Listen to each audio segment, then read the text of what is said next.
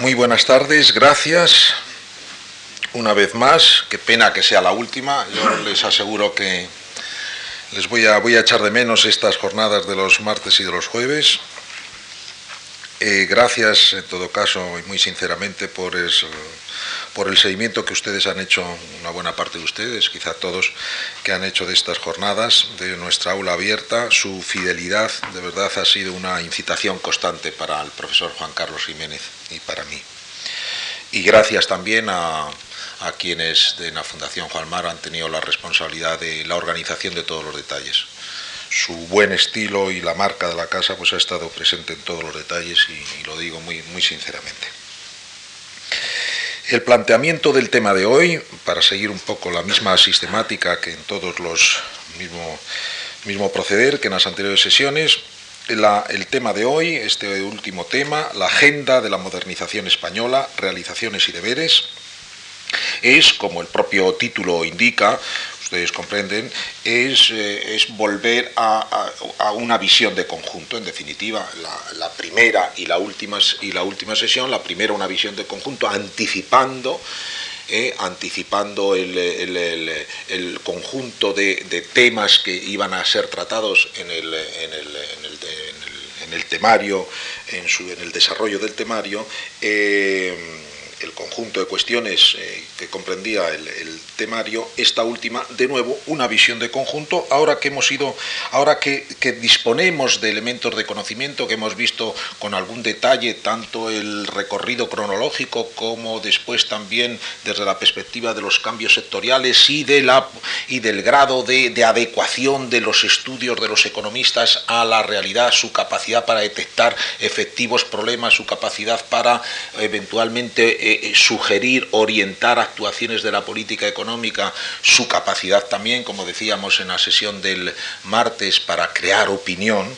Eh, ahora llega el momento pues, de una nueva visión de conjunto, eh, mm, tratando de ver cómo se han, en definitiva, cómo se han cumplido, en qué grado se han cumplido en el curso de esta centuria, cuya última vuelta del camino, pues ya, ya, ya, eh, ya, hemos, ya hemos enfilado, cómo se ha cumplido en esta centuria en definitiva, los, eh, los proyectos de renovación, eh, los horizontes deseables de progreso que concibieron para España los españoles de hace un siglo. Este es el planteamiento que yo quiero seguir. Esta es la, línea un poco orientadora de esta sesión. Desde la generación de Giner a la de Ortega, por lo menos tres peldaños, la de Giner anticipatoria, la, la, que antecede propiamente a la del 98, la del 98, que es una generación importante, ya lo decíamos también a propósito de los economistas, términos de creación de, creadores, de creadores artísticos y literarios, pero muy importante también desde un punto de vista científico, en muy diversos órdenes del, cultivo del conocimiento científico. Pues la generación de Giner, la del 98 y después la de Ortega, propiamente la del 14, em, son propensas a, esbozar proyectos de, mejora colectiva, a esbozar horizontes deseables para España de alguna forma eh, eh, el conjunto, la síntesis de esos proyectos, pues es de alguna forma lo que podríamos denominar la expresión, se la debemos a un historiador, a José Varela Ortega, relativamente todavía joven, eh, nieto, por cierto, de don José Ortega Gasset, el término de agenda de la modernización española. Está bien, quizá como, como, como expresión incitadora para pensar eso, cuál era el contenido, qué soñaban, si me permiten ustedes la expresión, qué soñaban para España, para el devenir de España en el curso de la centuria, los españoles que se suceden, digamos, en, vida activa, en la esfera pública, pues entre los años 70, 80 del siglo pasado y la, y la Primera Guerra Mundial, o los años 20. Este es el planteamiento, esto es lo que vamos a tratar de seguir. La sistemática, como otras veces, voy a, voy a tratar de eh, ser disciplinado en el tiempo, voy a distinguir tres partes. Eh, repasemos un poquitín el contenido de esta agenda de la modernización, entendiendo esta expresión como eh, les acabo, en el sentido que les acabo de indicar, y veamos su grado de cumplimiento con el conjunto de, de hechos que hemos repasado y de elementos de conocimiento que tenemos ahora disponibles. En un segundo punto, brevemente, me gustaría hacer alguna consideración desde la óptica regional. Hemos visto todos los temas, los hemos tratado desde la óptica del conjunto español. Yo creo que eso bueno, es deliberado y hasta cierto punto es correcto. Si nos da un poco de tiempo y nos lo debía de dar, eh, eh, entreveremos también cierta óptica regional para ver cómo ese conjunto, en las partes más cómo las partes más representativas de ese conjunto se, han acomodado o no al proceso general, a la marcha general. Me gustaría, en tercer lugar, eh, respondiendo a tres partes. La tercera, respondiendo al título, de la, al título de nuestra sesión, la Agenda de la Modernización en España, realizaciones y deberes. Me gustaría la tercera parte, en, la tercera, en un tercer epígrafe, hablar de algunos de los deberes algunos de, los, de las asignaturas pendientes, por seguir con, la, con, los términos escolares. Mm, ojalá que nos quede también un par de minutos finales para, un epílogo, al modo que hemos hecho también en algunas otras sesiones. Venga, vamos a la agenda de la modernización.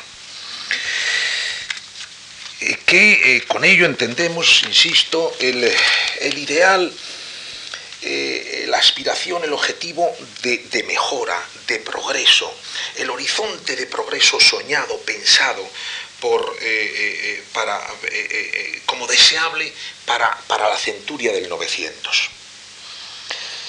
¿Cuáles son los contenidos de esa agenda de modernización? Pues insisto, repasando las,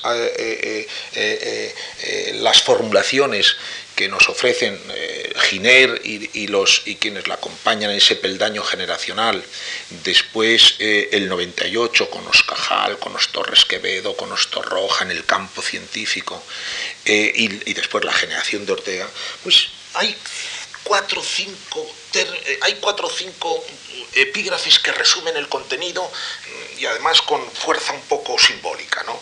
Antes que nada, el 98, en, eh, eh, el escalón del, 98, perdón por volver un momento atrás, eh, en todos sus componentes. Hemos dicho creación artística y literaria, los científicos del 98, los regeneracionistas del 98, que están a caballo entre la generación de Giner y la del 98 propiamente dicho. El caso de Costa es paradigmático, ¿no? Costa y después todos los, todos los, todos los adláteres de Costa, ¿no? Costa era el astro y después había un conjunto de satélites, ¿no? En aquella fogosa y vibrante que fue la del regeneracionismo, los adjetivos son de, Ramón y Cajal, precisamente.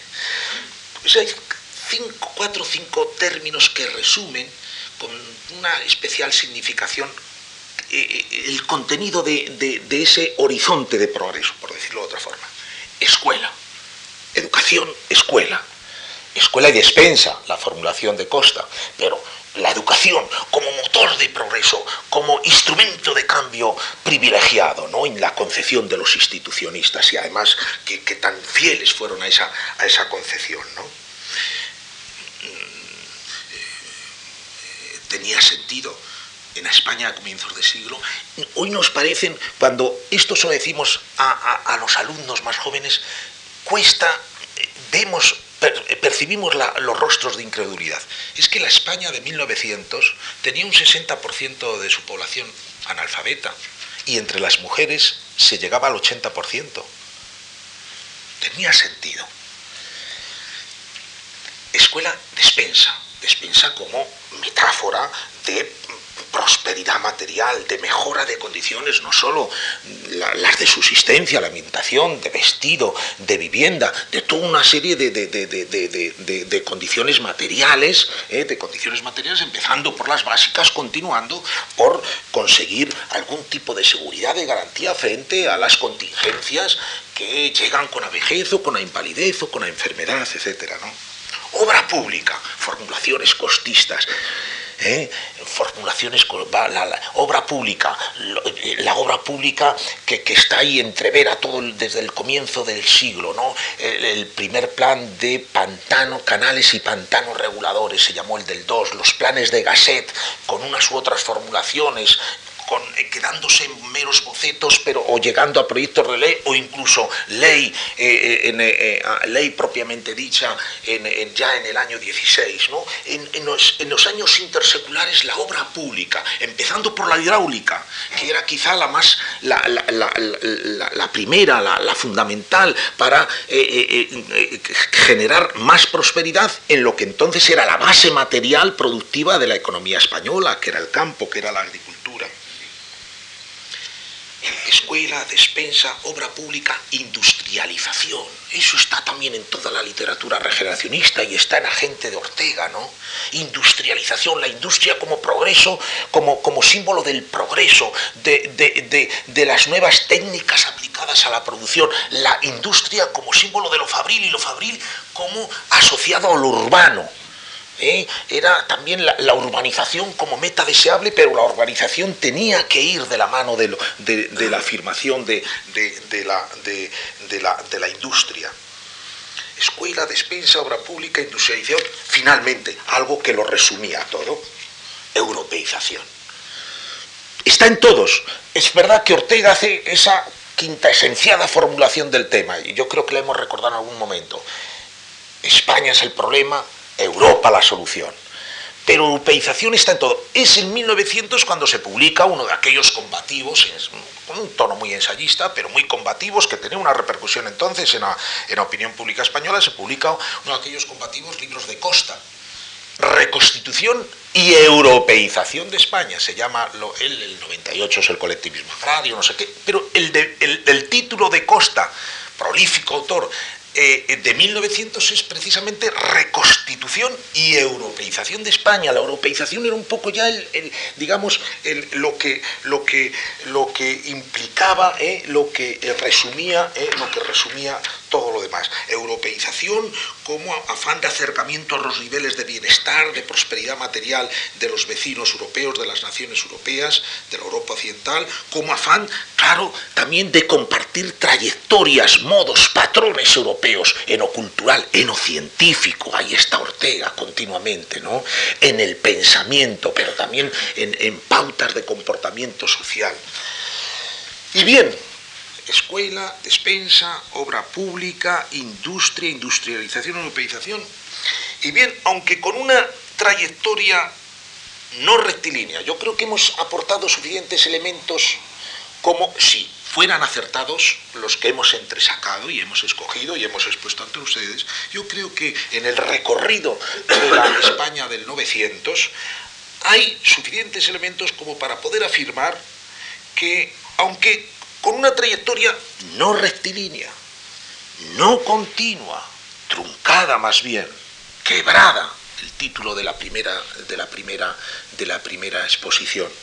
Tampoco gradual, no ha sido ni continua, ni rectilínea, ni siempre ni, ni tampoco gradual ha tenido, digamos, altibajos y ha tenido ese, apretar el paso extraordinario de la segunda mitad de la centuria, desde el comienzo de los años 50 hasta hoy, con una trayectoria, insisto, aunque con una trayectoria no rectilínea, no continua, no gradual, el siglo, la centuria, termina habiendo conseguido en, en un porcentaje altísimo, en una altísima proporción, habiendo conseguido, habiendo cumplido esa agenda de la modernización, sí, por agenda de modernización entendemos el conjunto de exigencias, de, demandas que, hemos, que hemos, eh, que hemos eh, que hemos recordado ahora mismo. La aceleración de la segunda mitad del siglo ha sido ciertamente impresionante. ¿no?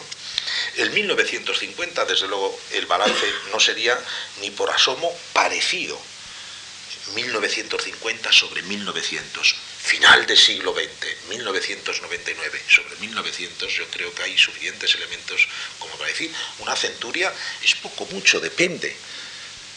El, 19 no terminó con relación a 1800 con un balance tan positivo como el 900 termina respecto del final del 800.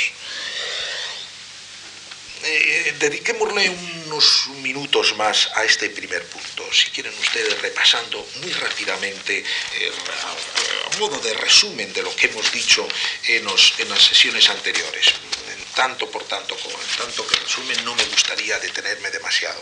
Pero escuela, ya hemos recordado, claro que tenía sentido en aquella España donde en alfabetismo, como país mediterráneo, es curioso, eh, eh, como país mediterráneo, eh, es el fenómeno del alfabetismo, ya te lo dijimos el otro día, en España tenía, alcanzaba cotas probablemente las más altas cotas de la Europa mediterránea, tal vez con Portugal, por desde luego por encima, de, por encima de, Italia. Pero es un fenómeno muy mediterráneo y de complejas raíces, de muy complejas raíces. ¿eh?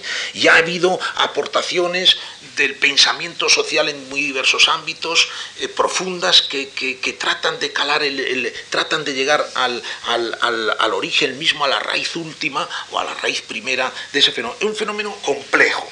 Pero efectivamente el problema de, de, la formación de la educación era capital en la España de comienzos de siglo. Pues bien, el siglo no solo termina con la erradicación del analfabetismo, ese, ese, ese fenómeno que tanto llamaba la atención, sobre todo a quienes no españoles estudiaban la realidad de la España contemporánea, de la España del XIX y de la España del XX. Eh, eh, repasemos el libro, por citar dos buenas aproximaciones a lo que es la España contemporánea, en particular la España del XX, el libro de Carr, que repasa el XIX y el XX, de Raymond Carr, el analfabetismo continuamente sale. Eh, la otra aproximación que, en la que estaba pensando ahora, el libro hecho con otras, con otras, con, otras coordenadas y con otro oficio desde el punto de vista de, que, es la práctica de, la investigación histórica, el libro de Gerald Brennan. Lo mismo, el analfabetismo es lo que antes llama la atención a estos buenos observadores y buenos estudiosos de la realidad de la España contemporánea. Bueno, no solo se ha erradicado el, alfabetismo, se ha conseguido una escolarización generalizada universal de la población en diversos tramos de las edades escolares, la población universitaria en el último cuarto, el último tercio del siglo, realmente ha tenido una explosión impresionante. Hoy uno de cada tres españoles eh, entre 18 y 23 años, españolas o españoles de 18 a 23 años, eh, está, está matriculado en las universidades españolas. La población universitaria eh, de la España, por ejemplo, de la Segunda República, es equivalente en número, no sé si se lo he dicho alguna otra vez porque llama la atención esta comparación, a únicamente hoy los que son, son alumnos de doctorado en, las diversas universidades españolas, en las diversas facultades o, escuelas especiales. Toda la población universitaria española de los años 30, en todas sus categorías, órdenes, peldaños, etc., eh, hoy es un poquito menos de lo que hoy son los alumnos de doctorado en, las universidades españolas. Y bueno, todo eso quiere decir crecimiento del capital humano eh, y yo, lo creo, desde luego el observatorio de los economistas en este sentido creo que no exageramos. Si los economistas son un botón de muestra adecuado, el objetivo de la escuela de la educación se ha cumplido en términos también de homologación con lo mejor que se hace fuera, de homologación. Los economistas españoles jóvenes hoy, los investigadores, profesores jóvenes hoy eh, economistas, hacen trabajos en historia económica, en economía aplicada, incluso en determinados campos, en economía pública, en determinados campos del análisis económico, de la teoría económica, perfectamente equivalentes, perfectamente presentables y de hecho son presentados en foros internacionales, en foros no españoles académicos de alta exigencia. Escuela, despensa, bueno, es, el argumento básico que hemos ido desgranando a lo largo de las, de las sesiones, de las siete sesiones anteriores. la mejora sustancial de, las, de la prosperidad, de las, de, de las condiciones de vida, ¿no? de las condiciones materiales de vida, desde las más elementales a las, si quieren ustedes, eh, algunas de las más refinadas. Con, esta, con este también, eh, este peldaño final con el que ha terminado el siglo, propio, como decíamos eh, en, alguna sesión anterior, de la España democrática de este último cuarto de siglo, que ha sido la creación, la generalización, la universalización de determinadas estructuras del bienestar, ¿no? Con prestaciones sociales múltiples y generalizadas, ¿eh? con la eh, provisión de bienes preferentes, con ese esfuerzo en, los equipamientos sociales, educativos, recreativos, sanitarios por el conjunto del país de la jornada española.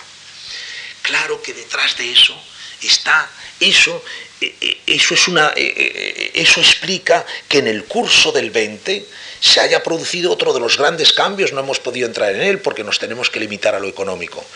Ah, tendría que ser esto mismo, pero desde la perspectiva del cambio social propiamente dicho. Pero detrás de esta mejora de las condiciones materiales está ese otro cambio sustancial en la España del 20 que ha sido la modernización demográfica. España, como buen país mediterráneo, no hace su modernización demográfica con la caída importante de la mortalidad, primero la catastrófica, después la ordinaria, la infantil, etcétera, y el descenso a, partir de un determinado momento también de la natalidad para pautas, digamos, distintas de la, de la Europa moderna. No lo hace en el 19. La Europa atlántica sí lo hace en gran parte en el 19, la modernización demográfica. La Europa mediterránea, no España como buen país mediterráneo tiene experiencialmente, pero en el 20 realmente se queman etapas y la modernización demográfica termina el siglo habiéndose consumado. Incluso algunos hablan ya de segunda revolución demográfica por lo que se refiere al desplome impresionante de la fecundidad entre los españoles a partir de la segunda mitad de los años 70. Obra pública. Ya lo hemos acabado también de insinuar, ¿no? Eh, al hablar de infraestructuras, al hablar de equipamientos sociales, hemos citado, aquí habría que hablar fundamentalmente en obra pública de infraestructuras técnicas propiamente dichas, ¿no? Transportes, comunicaciones, pero de todo tipo, ¿no? con la mejora sustancial, ¿eh? la mejora sustancial también de las infraestructuras técnicas, que era también una de las cosas que llamaba la atención a los observadores eh, de, fuera de España cuando empezaban a visitar y estudiar la realidad española, todavía de comienzos de siglo, del primer tercio del siglo. Hay que esperar un poco a la dictadura para que el esfuerzo en la construcción de determinadas, eh, dictadura de Primo Rivera, infraestructuras de transportes mejore y después hay largos años de, ralentización o, por lo menos de, menores ritmos. La segunda mitad del siglo ha sido en este sentido también fundamental y el último cuarto del siglo ha sido también el avance ha sido sustancial. Y obra pública, eh, eh, eh, ahí tendremos también que entender de alguna forma, lo mismo que en el anterior epígrafe, el esfuerzo del gasto público por, contribuir a la mejora de las condiciones de, bienestar material del conjunto de la población española. ¿no? el gasto social como palanca, como, como, como impulso de la prosperidad material, erradicando, como decíamos el otro día, a través de un sistema generalizado de prestaciones sociales, erradicando situaciones extremas en la distribución de la renta, eliminando sobre todo situaciones extremas entre las eh, familias menos acomodadas o las, o las personas con menos posibilidades. Industrialización, también ha sido el argumento de toda la de, las sucesivas sesiones y no nos vamos a, detener en ello, pero lo fabril, efectivamente, lo industrial es lo que ha marcado poco a poco, ha ido marcando poco a poco, a diferencia todavía de la España de comienzos del siglo, el ritmo, el pulso, el tono de la actividad económica. ¿no? Eh, pensemos, el otro día al hablar de, las transformaciones desde un punto de vista sectorial, recordábamos algunos datos, pero retengamos órdenes de magnitud un poco que, que son fácilmente más que no lo digo por memorizarlas, pero, pero, que, pero que dan un poco, inmediatamente eh, transmiten un poco ciertas imágenes. Tanto en la participación sobre el producto o, sobre la renta, como en la capacidad, en, en su participación sobre la población activa, la agricultura ha dividido por 10 sus efectivos en términos relativos. La agricultura eh, eh, aportaba el 40% de la renta a comienzos de siglo. Apenas terminé el siglo, apenas llegando al 4%. A comienzos de siglo estaba eh, en el 70% del total de la población activa todavía vista vinculada a las actividades agrarias va a terminar el siglo apenas llegando al 7%, el 8 estábamos hace un par de años apenas el 7%. ¿no?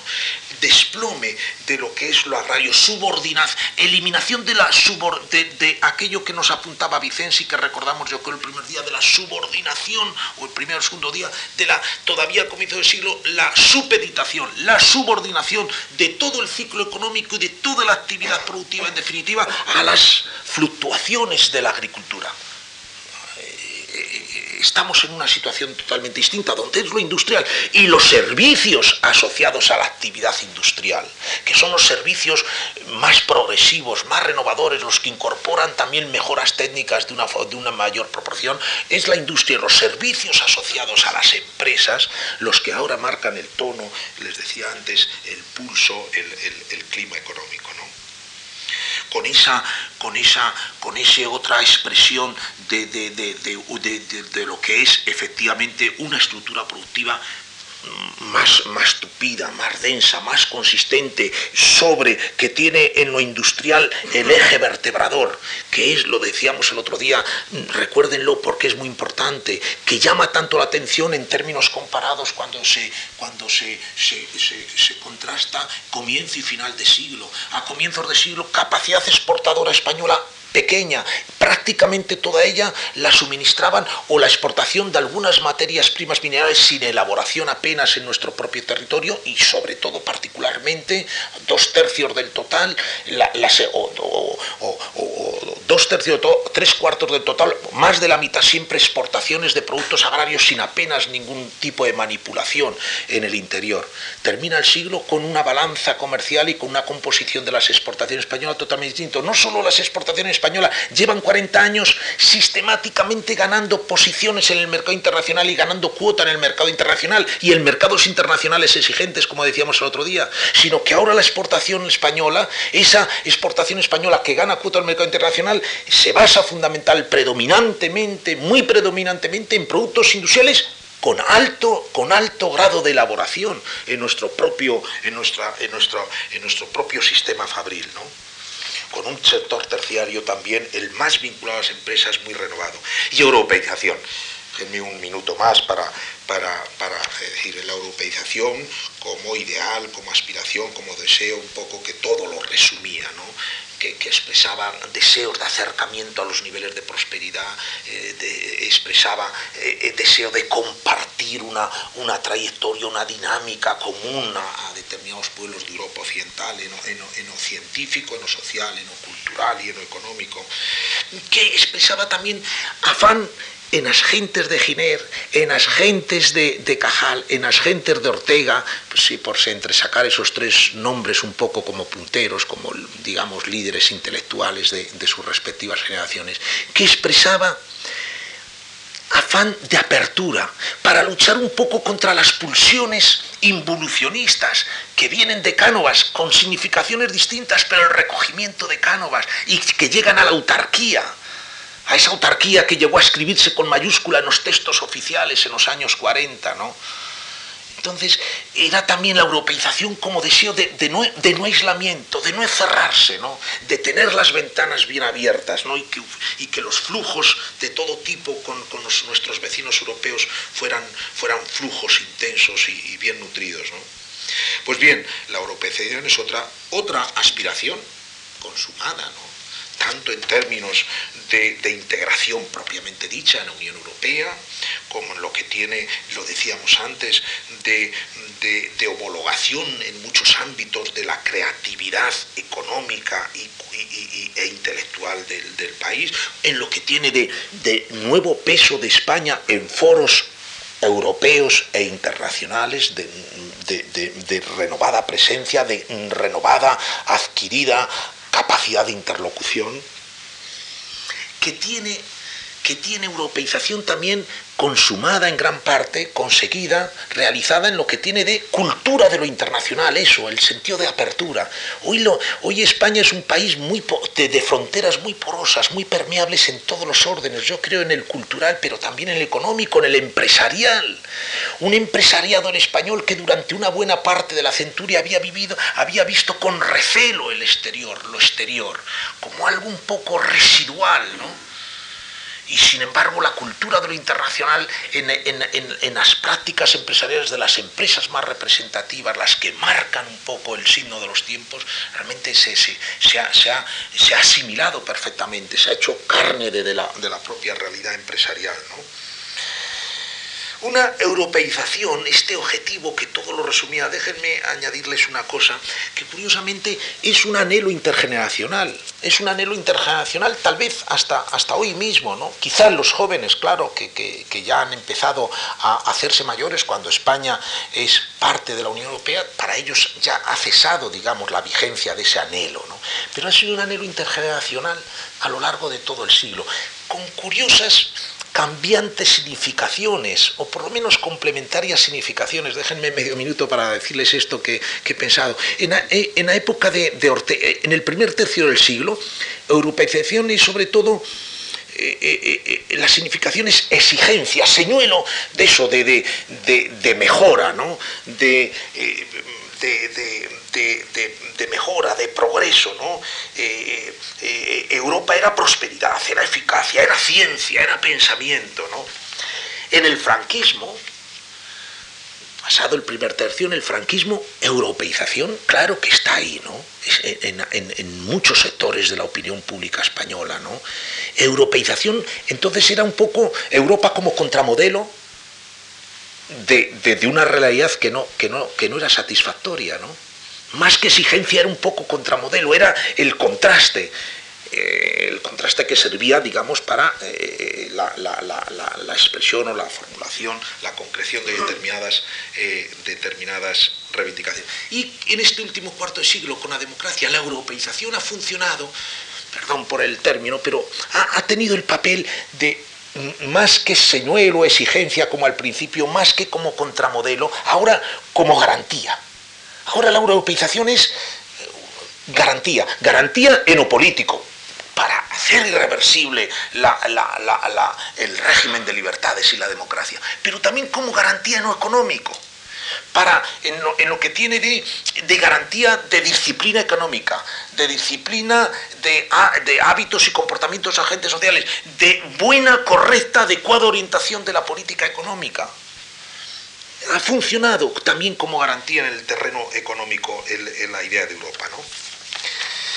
Bueno, el siglo desde todos estos puntos de vista termina bien, además con este 98, si me dejan ustedes añadirlo, con el 98, que acaso sea trato de eh, ser neutral en mis valoraciones, objetivo, que acaso sea si se combina tasa de crecimiento, la renta por habitante en términos reales en España el año pasado ha crecido del orden del 3,7%, un poco esa, ese tono de casi toda la segunda mitad, esa media, que está muy bien.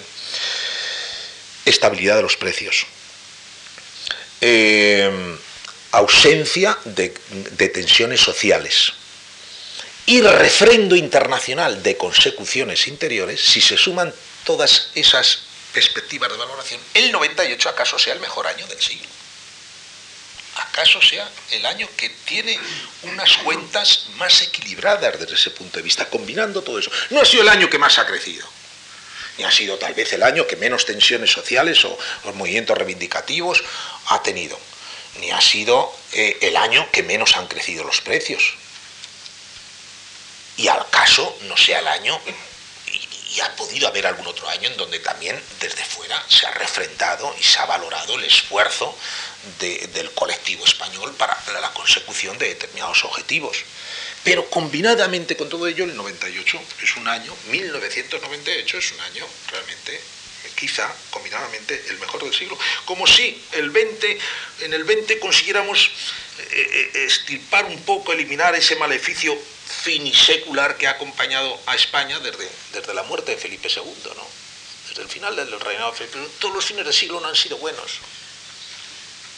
Con Felipe II empieza una etapa de decadencia, primero, primero no visible, después más visible, pero el Quijote se escribe en una España que tiene notorios signos de decadencia, 1700 con la muerte de Carlos II y los episodios posteriores, desgarradores de, la unidad nacional, eh, el final del 700, con sucesivas guerras con Gran Bretaña, el cordón sanitario Florida Blanca, pulsiones un poco, eso también entonces involucionistas, el final del 800 lo conocemos, tal vez el final del 900 un final de siglo que, que, no reproduce situaciones, digamos, de, eh, situaciones que inviten a, cuestionar nuestra capacidad colectiva para flotar sobre la corriente de los tiempos. La expresión, como saben, es, es. Bueno, un apunte les decía rápido eh, siempre voy un poquito más despacio de lo que me propongo. Un apunte rápido sobre pautas regionales, porque nos sirve un poco para enlazar después con el tercer epígrafe, que es el de los deberes. No debemos determinar sin hablar también de deberes. La óptica regional, como les digo, bueno, eh, hemos hablado desde un punto de todo desde un punto de vista general del conjunto español. La óptica regional añade algún matiz y, y apunta un poco a algunas de las cosas que podemos decir después. Miren, Claro, tienen que ser pinceladas muy, de, muy, gruesas, ¿no? muy toscas, ¿no? Eh, las que podemos hacer en muy pocos minutos, como los que tenemos disponibles. Pero permítanme transmitirles algunas de las cosas que, he pensado, que hemos pensado. Cuando se observa el, siglo en su conjunto, las trayectorias un poco de las, de las regiones eh, con más, un poco más representativas, con más significación, ¿qué cosas salen? A mí las he agrupado en tres, en tres renglones. Primero, muy destacadamente, está bien hacerlo además esto desde Madrid, Cataluña tiene una velocidad de crucero admirable. Cataluña era la fábrica, Barcelona era la fábrica de España en 1900, aportaba la mayor parte de la producción industrial en 1900, era la España fabril, era la España que había iniciado la transformación en lo demográfico, en urbano, con aquella generación de la Renaissance de 1901, ¿no? la de Cambó, fuerte, vigorosa, dinámica, decía Vicens de ella. Cataluña ha terminado con su 92, ¿no? admirable 92 desde todo punto de vista. Ha sido capaz la economía catalana de sobreponerse a las sucesivas crisis de la industria textil, tan vertebradora de todo su tejido productivo. Ha sido capaz de sobreponerse a sucesivas crisis financieras. Banco de Barcelona en los años 20, que fue durísimo. Banca catalana en los años 70. Manteniendo una, una creatividad empresarial, yo creo, muy admirable.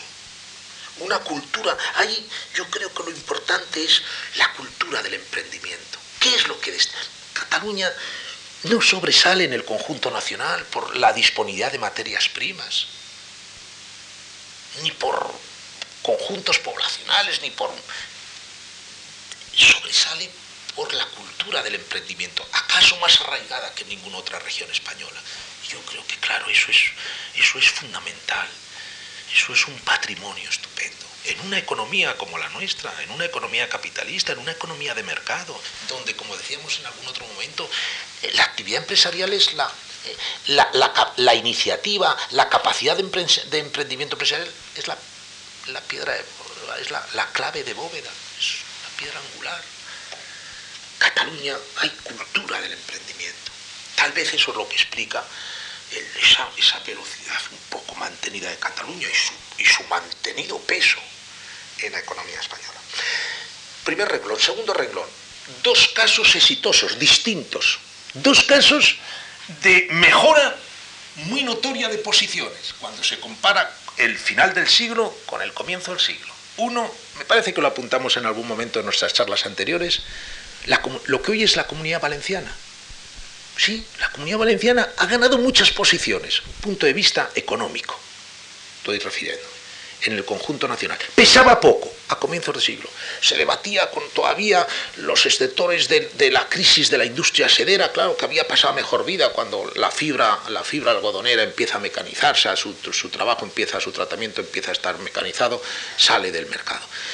Un momento de, de poco a poco la exportación de productos hortofrutícolas empieza a ser un incentivo extraordinario para el mejor trabajo, más intensivo, más mecanizado, más capitalizado a las explotaciones agrarias. Y ahí empieza un fenómeno muy bonito, ¿no?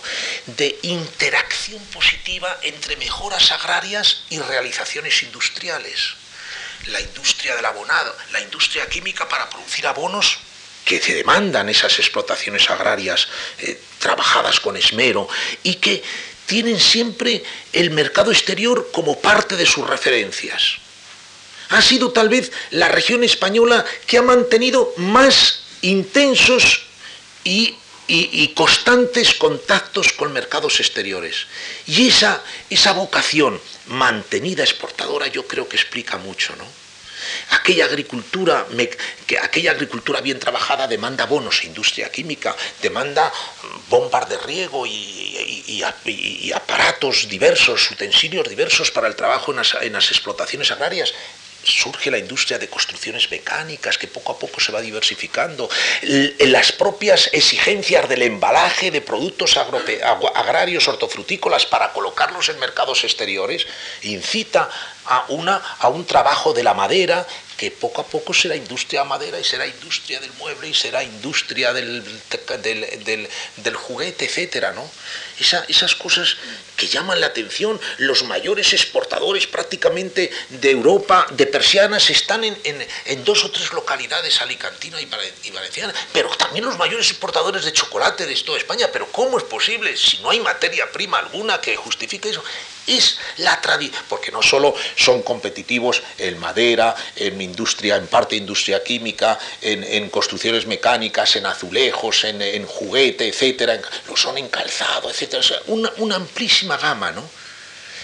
Ahí la tradición exportadora juega mucho esa interacción positiva que no se da en otras partes de España entre agricultura e industria, en otras partes de España, en cambio, una agricultura más tradicional, más retrasada, ha, ralentizado, ha frenado a veces impulsos de industrialización.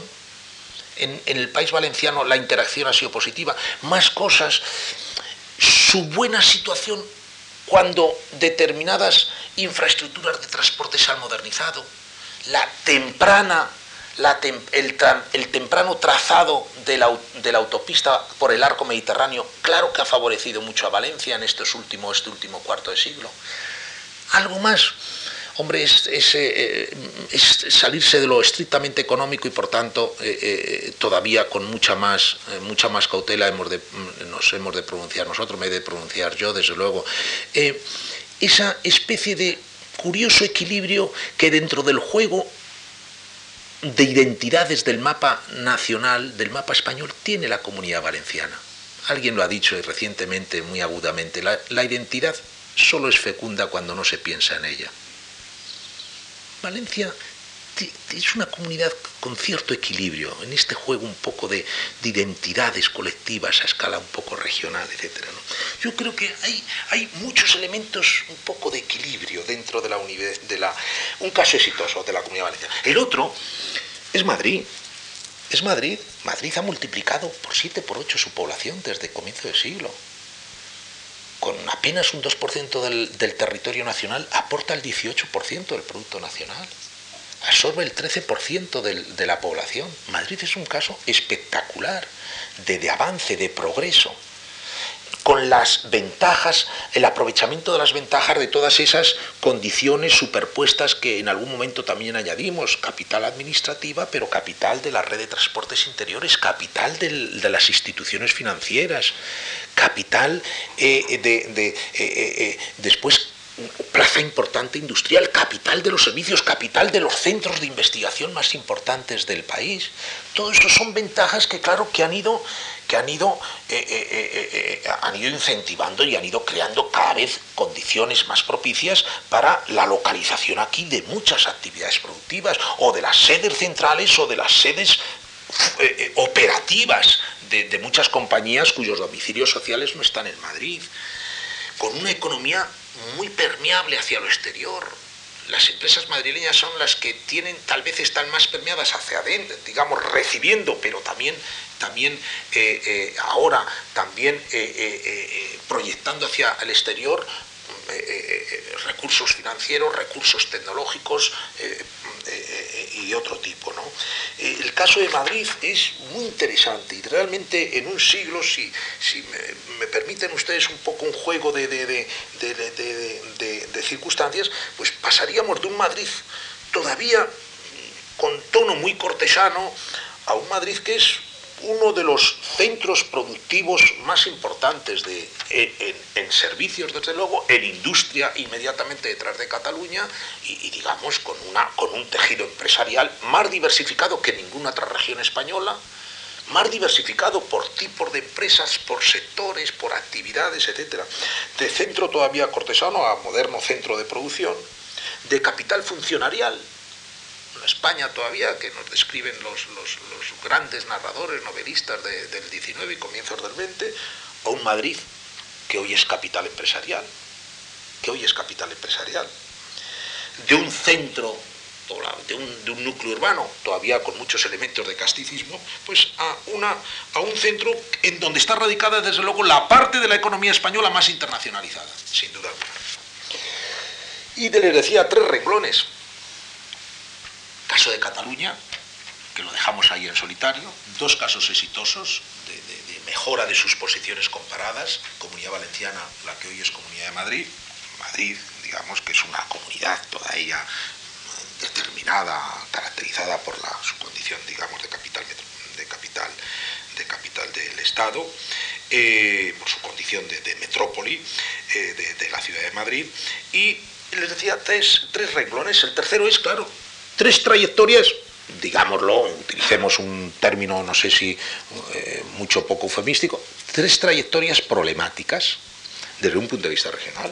Sin duda alguna, una, una buena parte de la España cantábrica, de la cornisa cantábrica, los economistas han acuñado esto de la cornisa cantábrica para, para referirse a una España que en el último tercio del siglo pues, ha conocido situaciones declinantes, el declive de la cornisa cantábrica.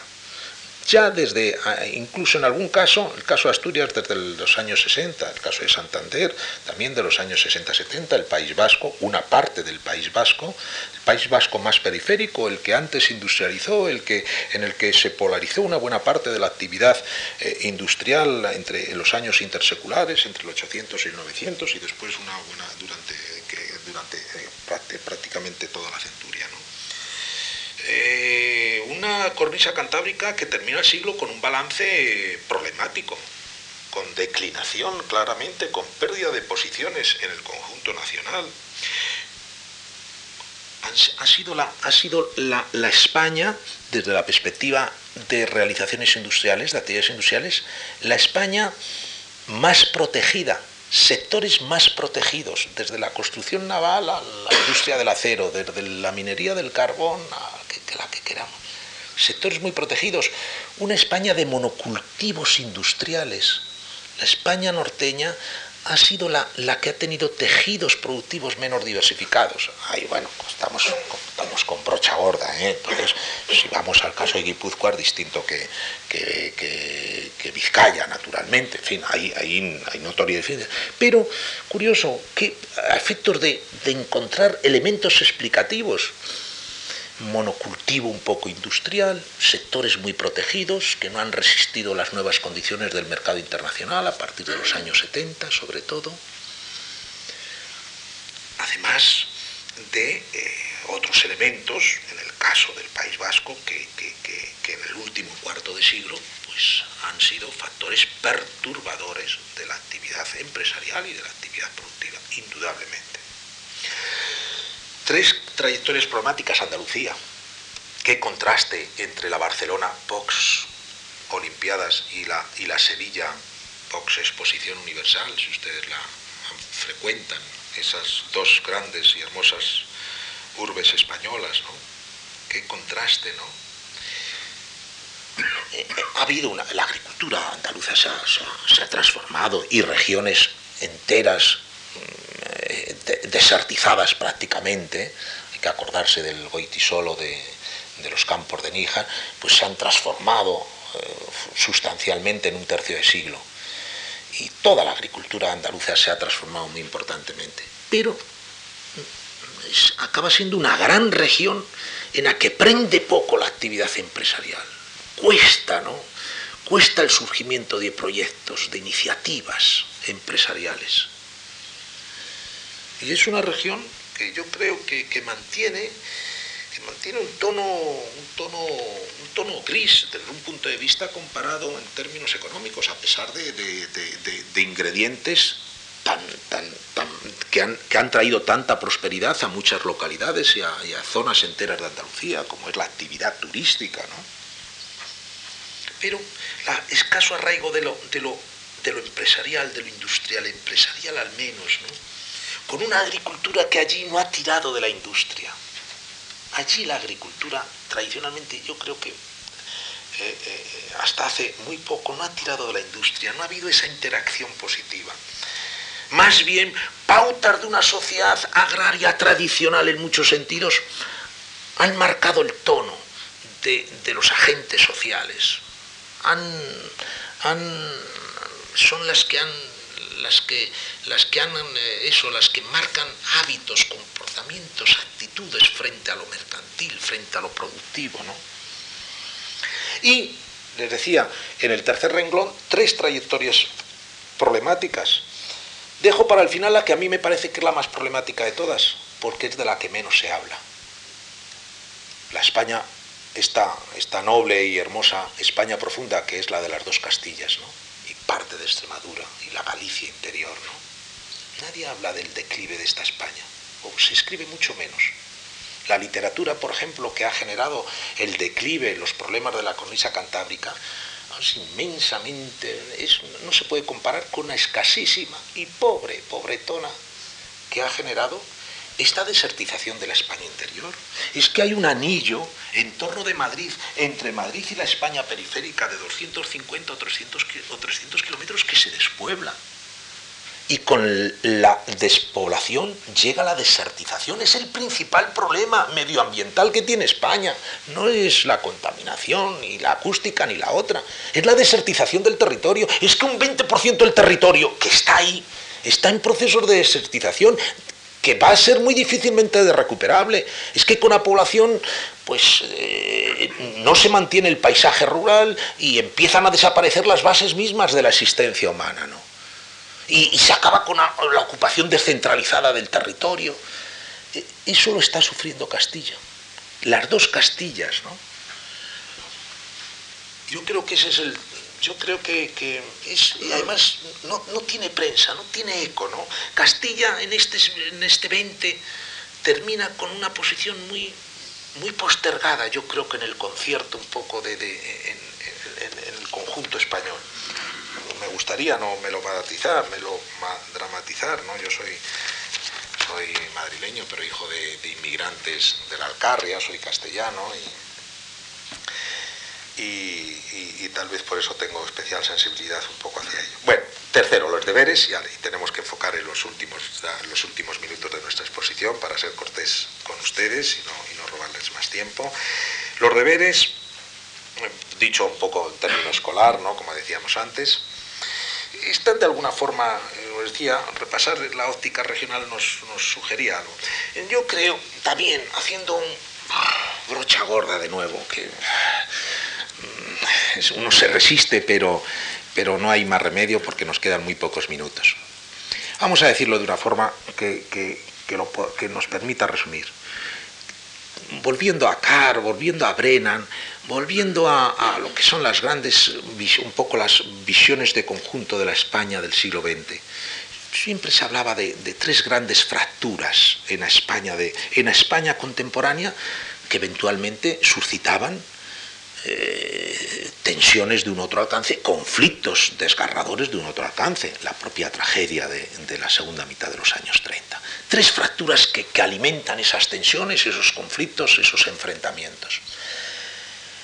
La, la peor, porque es la que antes prende pulsiones de destrucción y de enfrentamiento, que es la ideológica arropada de elementos eh, religiosos o de elementos o de, idearios partidistas, la ideológica, la división ideológica del país.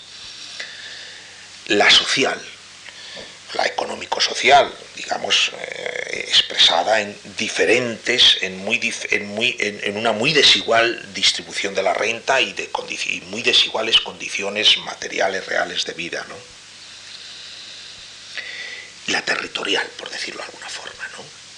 distorsiones un poco disgregadoras de lo que es un proyecto unitario, articulado, ¿no?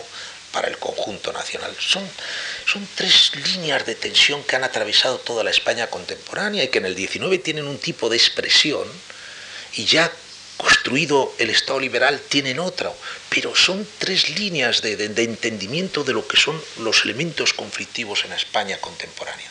Pues bien, yo creo que terminamos el siglo con un grado, digamos, de superación de esas fracturas muy importante. Yo creo que la ideológica, afortunadamente, en esta España que ha firmado el régimen de libertades, que es una sociedad en la que se asienta y vive una sociedad ampliamente tolerante, permisiva, yo creo que eh, realmente la fractura ideológica con ese grado, digamos, de,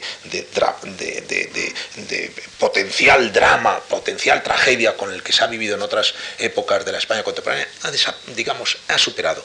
Y la social y la territorial en parte, pero yo creo que hay nuevos rostros de estas dos últimas fracturas. El nuevo rostro de la fractura social no pasa en esta España que ha universalizado sus estructuras del bienestar, como decíamos antes no pasa por muy desiguales distribución la renta. De hecho, se ha avanzado un paso de gigante, ha dicho algún, algún benemérito investigador de la distribución de la renta en España, me refiero a don Julio Alcaide. Se ha avanzado extraordinariamente en el último cuarto de siglo. Hoy la fractura social tiene el rostro del paro masivo. De este paro masivo con el que llevamos 20 años de vida española, hoy disminuyendo a ritmo importante, pero que sigue siendo masivo, de larga duración para muchas de, la, de un buen contingente de quienes de, de, los españoles, de nuestros conciudadanos que están en esa situación, y discriminatorio, profundamente discriminatorio, porque afecta fundamentalmente a jóvenes y, a, y, a, mujeres jóvenes. Y eso es un foco de tensión, un foco quizá no de, no de marginación por la ampliación de las estructuras del bienestar y las ayudas que hay a las situaciones de desempleo, pero sí de malestar, de cuestionamiento tal vez, de, por lo menos algunas estructuras del sistema, de, puesta en cuestión de, eso, de, la legitimación, del sentido de, una sociedad que, no es capaz de, erradicar ese, ese, ese, foco de fractura social. La otra, el, nuevo rostro de la fractura, la vieja fractura territorial, de esa tensión territorial, pues la conocen ustedes en esta España de autonomías, que no deja de ser, la España de autonomía es una fórmula, yo creo, esto no lo dicen los constitucionalistas y los expertos en ciencia política continuamente, una fórmula muy, muy, no poco, yo no soy, digo, no solo poco, muy original en el concierto de la Europa Occidental, mm, aceptablemente fecunda en muchos terrenos, en muchos órdenes de la vida colectiva, pero que yo creo que fíjense, les habla alguien que, continuamente durante ocho tardes les habla a ustedes de, la modernización a escala española, pero que yo creo que uno, de los efectos de, esta España autonómica es la pérdida del sentido del conjunto. Tendemos a pensar, incluso los investigadores, en economía se nota mucho eso, estudios muy regionalizados, muy de ámbito local que están bien como ejercicio práctico, como ejercicio de aplicación, pero no perdamos un poco la visión de conjunto, el marco de referencias adecuado, las coordenadas que nos permiten contextualizar, que nos permitirán contextualizar adecuadamente cada, cada porción de la realidad más pequeña. Hay una pérdida, yo creo, del sentido de la realidad nacional, ¿no? De no de la realidad nacional, de lo que es, de lo que es España como un conjunto un conjunto, digamos, agrupador, integrador de diversas trayectorias y diversas pautas regionales. Yo creo que el sentido de, del todo se está perdiendo, se está perdiendo un poco. Y eso yo creo que mm, no será fuente de, de, beneficios, sino de desventajas comparadas con las otras naciones europeas que tienen señas de identidad a escala nacional continuamente reafirmadas. Claro que los proyectos a escala nacional en una Europa en donde continuamente, en esta Europa unida que exige capacidades de interlocución de, voces nacionales, es fundamental la, afirmación de, de, ciertas coordenadas de conjunto. Yo creo que eso está al menos, me parece que diluyéndose, ¿no? Ahora nos damos cuenta de aquella cosa de Renan, aquella afirmación de Renan que a Ortega le gustaba tanto repetir. La nación es un plebiscito de todos los días. Pues es verdad, ¿no? Bueno, termino. Eh, modernización, les decía una, una, referencia última. Me gusta además subrayar eso en una, en una fundación que tiene como lema eh, Admayus Hispani Lumen. Está bien decirlo en una tribuna como esta. Eh, termino. Eh, modernización, la, modernización económica, en gran parte, como les decía, se ha conseguido. Si el argumento de nuestra obra, de nuestro ciclo, de nuestra tribuna era la modernización económica de España, podemos decir que es un proceso en curso, es siempre un proceso en curso, pero un proceso que, muy avanzado. Eh, en, línea con Europa, volvamos a decir una vez más, con muchas concomitancias con otros países europeos, pero déjenme para eh, eh, esta coda última, este epílogo, decirles dos cosas. Una modernización sí, pero difícil, esforzada, que exigirá para seguir ganando posiciones y seguir avanzando constancia, tesón, perseverancia. Fíjense que en un siglo apenas hemos quitado de los 35, 40 puntos que nos diferenciaban con las medias europeas, acuérdense de lo que decíamos el primer día, hemos restado 15, 20 es una, es una modernización en ese sentido, si lo, vemos ahora, difícil, esforzada, que exige constancia, tesón, perseverancia. Y eso es necesario subrayarlo en un país, ojalá que no, no incurra yo ahora en tópicos o en lugares comunes, en un país que normalmente en un país que da preferencia más a los destellos genealoides que a la tensión creativa de cadencia pausada, que aprecia más muchas veces los, bocetos brillantes que las obras bien terminadas con tesón y talento. Y después, segunda cosa, modernización sí, volvamos al título de nuestra primera, de nuestra primera sesión, pero una pero no, como también decíamos al principio, no es una línea rectilínea, continuada ni gradual. Y además se ha quebrado y gravemente en, determinada ocasión en el curso del siglo. Por tanto, el siglo termina bien, pero no caigamos que esto no nos invite a, alimentar de nuevo aquel aquel aquel eh, aquella aquel eh, aquel un poco señuelo decimonónico de, del progreso como un proceso continuado irreversible no, yo creo que, tenemos que tener en cuenta que modernización sí, pero ha habido una línea quebrada. No caigamos en la ilusión del progreso continuado, no caigamos en autocomplacencia. El final del 19 invitaba, por lo menos los contemporáneos así vivieron aquellas circunstancias, invitaba a cierto complejo de inferioridad. El final del 20, fíjense lo que acabamos de decir antes del 98, de nuestro 98, invita a la puede incluso auto, a invitar a la autocomplacencia. ¿Qué es peor para una colectividad?